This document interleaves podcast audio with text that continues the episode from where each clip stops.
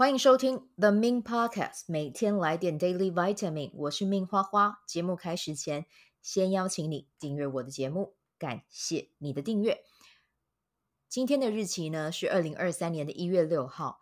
玛雅的能量呢，今天是 King 二三三。它是什么印记呢？啊，它是水晶红天行者。那因为我们一样，今天上片的时间是晚上，所以我就大概讲一下，如果你是今天生日的宝宝，你到明天不是明天，明年的一月五号，你今年走的会是一个怎么样的频率？今年呢，你会学习力大爆发，你对很多领域你都会非常的感兴趣，那就多方面的去尝试啊！我相信你会从你呃这一些不同的尝试里面去发现自己新的天赋跟新的可能。那有机会的话呢，就多去旅行哦，不一定要在，一定要出国哦，在台湾也可以。那多去走走，多去嗯不一样的地方哦，去看看，其实对你来讲也是另外一种启发，然后还有放松的方式。今天呢，要跟大家分享的主题哦，也就是最近的夯剧《黑暗荣耀》。天哪，我觉得这部片真的太好看了，然后。啊，其实一边看胸口一边会有点疼，你知道吗？因为在一开始看的时候，第一集跟第二集就是有很多霸凌的画面，然后当然你知道他是演戏的，但是其实我相信这些事情应该是在世界上的某一个角落，甚至很多角落真的都有发生，或者是现在当下正在发生。那看了之后，你是真的会觉得很心疼，然后会觉得是什什么样的环境让孩子变成这个样子，然后是什么样的环境让小孩这么的求助无门这样。那这部片呢，基本上我很推荐大家去看了，只是说我自己在看的过程里面，他现在就是推一到八集嘛，那第二季的话会是在。听说啦，是在三月的时候会上。那前面两集我先跟大家讲，主题我说会爆雷，所以如果你不想要听爆雷，你就先退出去，好不好？那如果你愿意听，或者是你已经看完，那你也可以来听听看我的感受，这样子。我是觉得，呃，因为前面一二集我我真的看了有点没有办法呼吸，所以有一些画面，如果真的觉得看不下去，我会我会快转这样子啊，我必须要承认。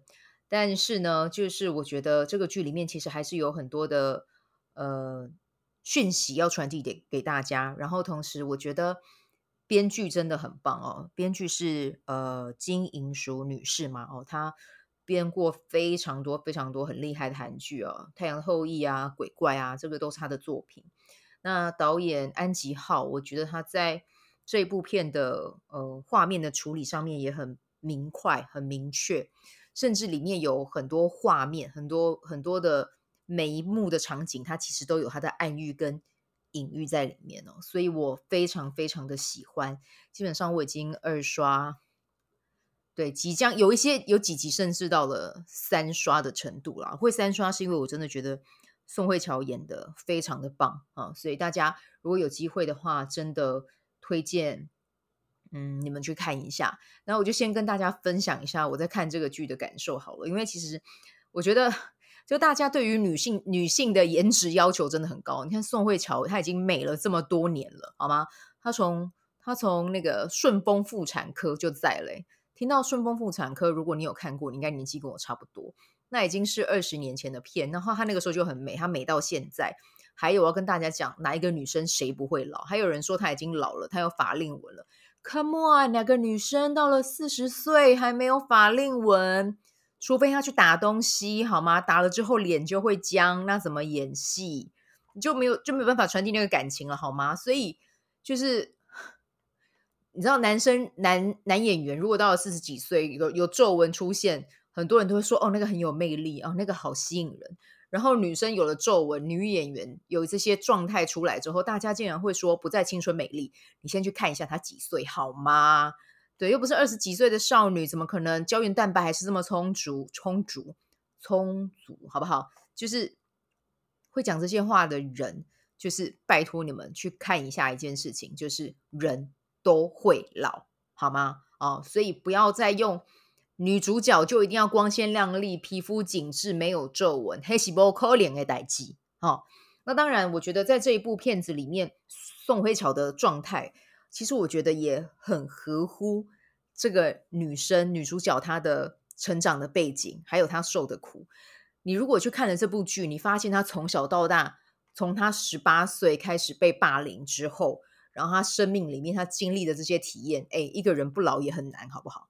就是自己要吃这么多的苦，然后才有办法去把他精心策划的这一切复仇的剧本给写出来，然后确实去执行。然后别人在念书的时候，他就要想办法去打工去赚钱，然后呃为以后的复仇去筹那一些经费。诶，这个很不简单，好吗？所以他要经历这些痛苦，然后同时还要保保持光鲜亮丽，我觉得这个也太难了吧？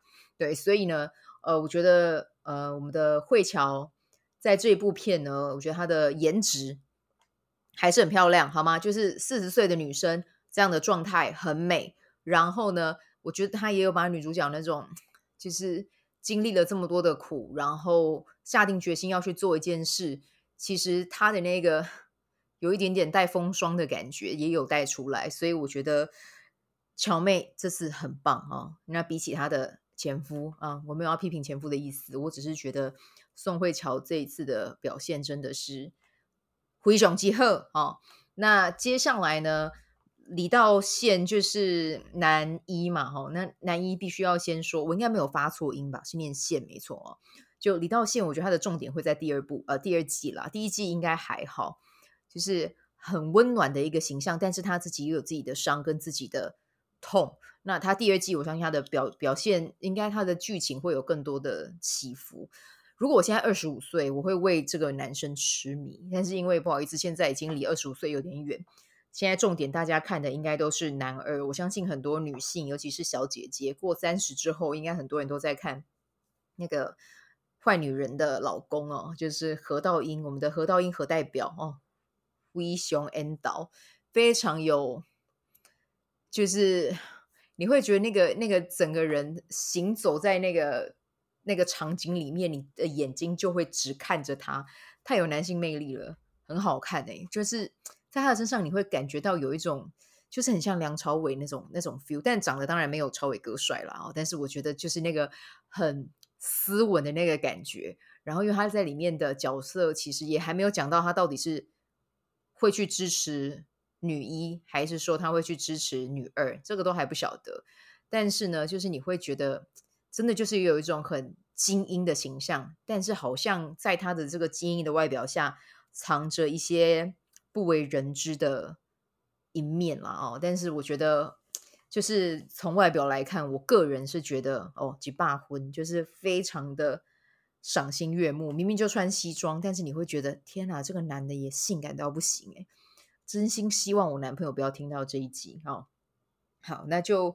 先跟大家分享一下，就是关于 颜值的部分哦，就是我觉得里面的人真的演技也很棒，就连配角在演戏也演得很棒，所以我觉得韩国的真的这种嗯、呃、戏剧作品啊，他们会在全世界输出的这么成功。当然，像 Netflix 这种串流平台功不可没之外，我觉得就是他们的嗯、这个。呃，戏剧产业真的太完整了，然后连编剧啊，然后连呃场景啊、演员啊，所有的一切，其实大家都都是非常专业的。那我也相信，在他们那一个国家里面呢，这些演员其实他们也要付出很多的努力，才有办法在韩剧一部呃韩剧里面出现。所以，真心觉得。嗯，很值得看的一部哦，真的就是会让你有很多的感受出现。好，那接下来呢，当然讲完一到八集这些主角啊，几个重点人物带给我的感受之外，其实这部片我们说他是呃宋慧乔，因为他在年轻的时候，高中的时候被恶魔五人组，我就这样称呼他好了，就是恶魔组呢，就是。霸凌他，导致他不得不退学。对，那这个故事其实我我在里面看到的是，呃，这些主角的父母啊，这这就是恶魔五人组的父母其实多多少少有带到一些画面出来。那你会发现，就是这些小孩会变这样，就是有他的原因啊。就是你你要么就是父母不管不顾哦，然后要么就是呃，父母摆了一个姿态出来，那那个姿态就是会影响小朋友的价值观。所以你说他们会有这样的呈现，意外吗？其实真的不意外耶。对，我相信他们在他们的小时候一定都很善良，可是当当他们在他们的家庭里面没有得到足够的爱，或者是吸收了错误的价值观，那他们接下来长大就会成为这样的大人哦。那其中一幕带给我一个很大的，嗯，也不是冲击，就是有带给我一个很大的感受，就是呃，剧里面最坏最坏的那个女生哦，她是。呃，有人翻严正哦，然后也有人翻严真，但我也不确定是哪一个。反正就是他女儿，就是走在路上的时候，刚好遇到呃叔叔啊、哦。那那个叔叔就问他说：“诶，你有没有想要什么礼物？叔叔都可以买给你。”结果那小女生就跟他说：“我要三星的股票。”然后叔叔就傻眼，有一点傻眼，就看着他说：“诶，你为什么会想要三星的股票？”然后他就跟叔叔讲说：“哦，因为这是我妈妈教我的。对，就是妈妈教你什么，小朋友就会说出什么。所以大家 真的，如果以后或者是你现现在就有下一代，或者是你正打算成为。”呃，有有计划要成为父母，真的觉得要保持着觉知觉察，跟小朋友讲话是一件非常重要的事。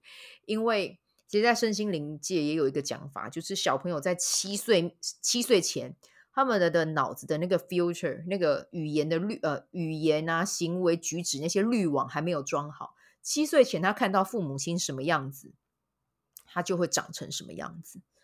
对，所以拜托，有七岁前真的非常重要。当然，七岁后难难道不重要吗？当然也是很重要啊。只是七岁前他是完全会植入他的意识、潜意识里面，所以就拜托大家，如果你的上一代已经把一些很不好，或者是你觉得他们做不好的地方，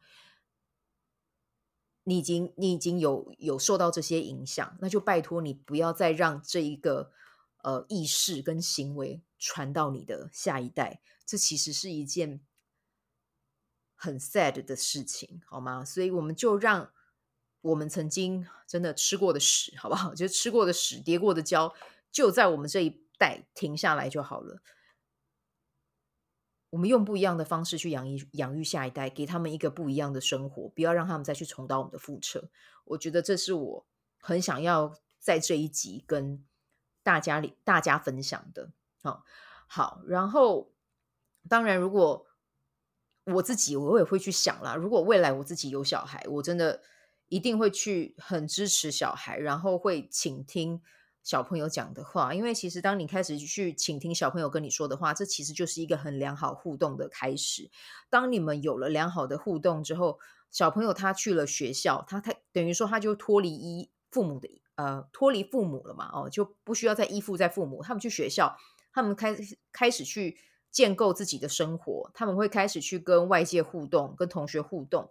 可是你要怎么样知道他在学校里面有发生什么样的事情？其实除了老师之外，最重要的就是你要让小朋友跟你分享。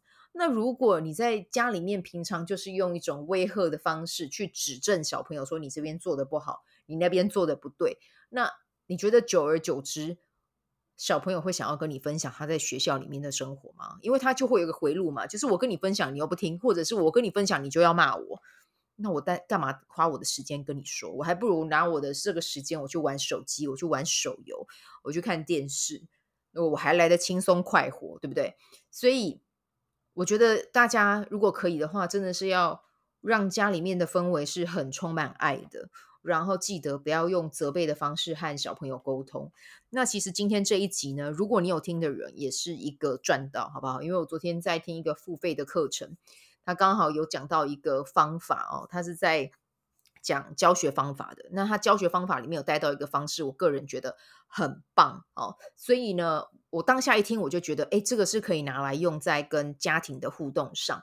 那他这一个方法，它叫做嗯。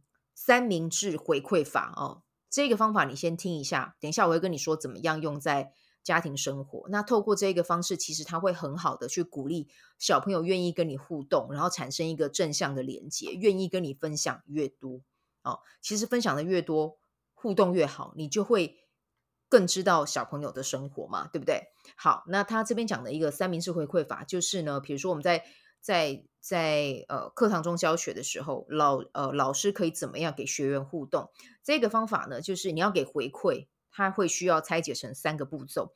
第一个就是讲你做的很棒的地方，第二步再用正面的语句去跟学员分享他可以优化调整的部分。那但是呢，连接词呢？要切记不能用我刚才那样讲的，但是哦，不要用但是，我们可以分享，然后我们可以用然后当连接连接词，或是或者是用我觉得啊、那第三步呢，就是再一次去回馈他表现好的地方。当然，这个会需要你的练习哦，因为我们平常讲话其实很少这样。可是当你越越练习这件事情，你就会越做越好。那当然，你愿意跟这样子跟自己的。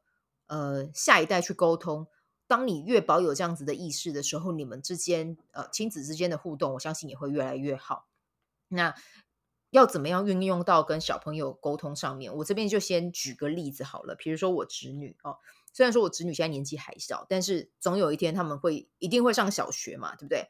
那在小学里面，可能比如说国语课啊，或者是自然课啊，哦，可能需老师有邀请学生到台上面去分享、去演讲。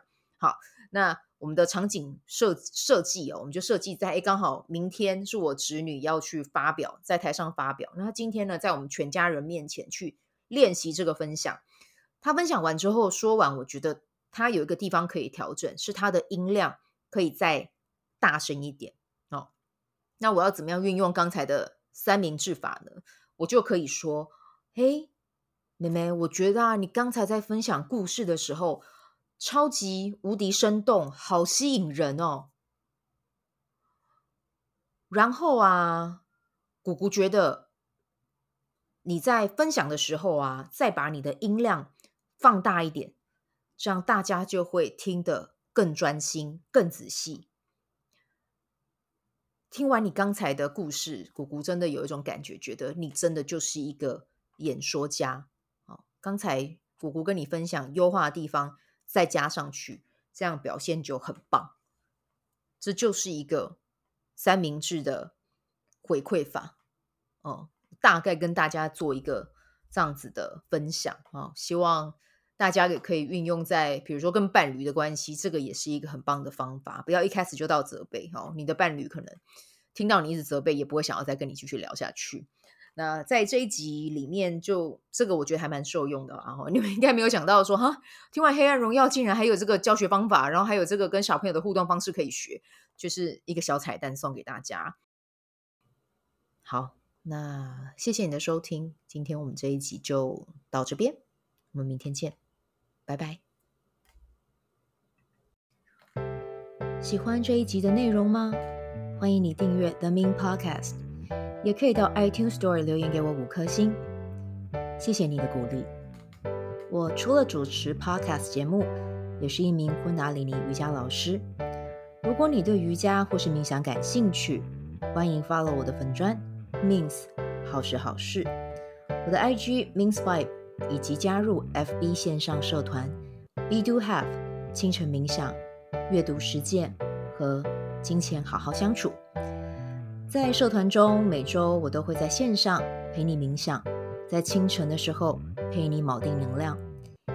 以上资讯在本集文字介绍中都有相关连接。那我们就下集再见喽。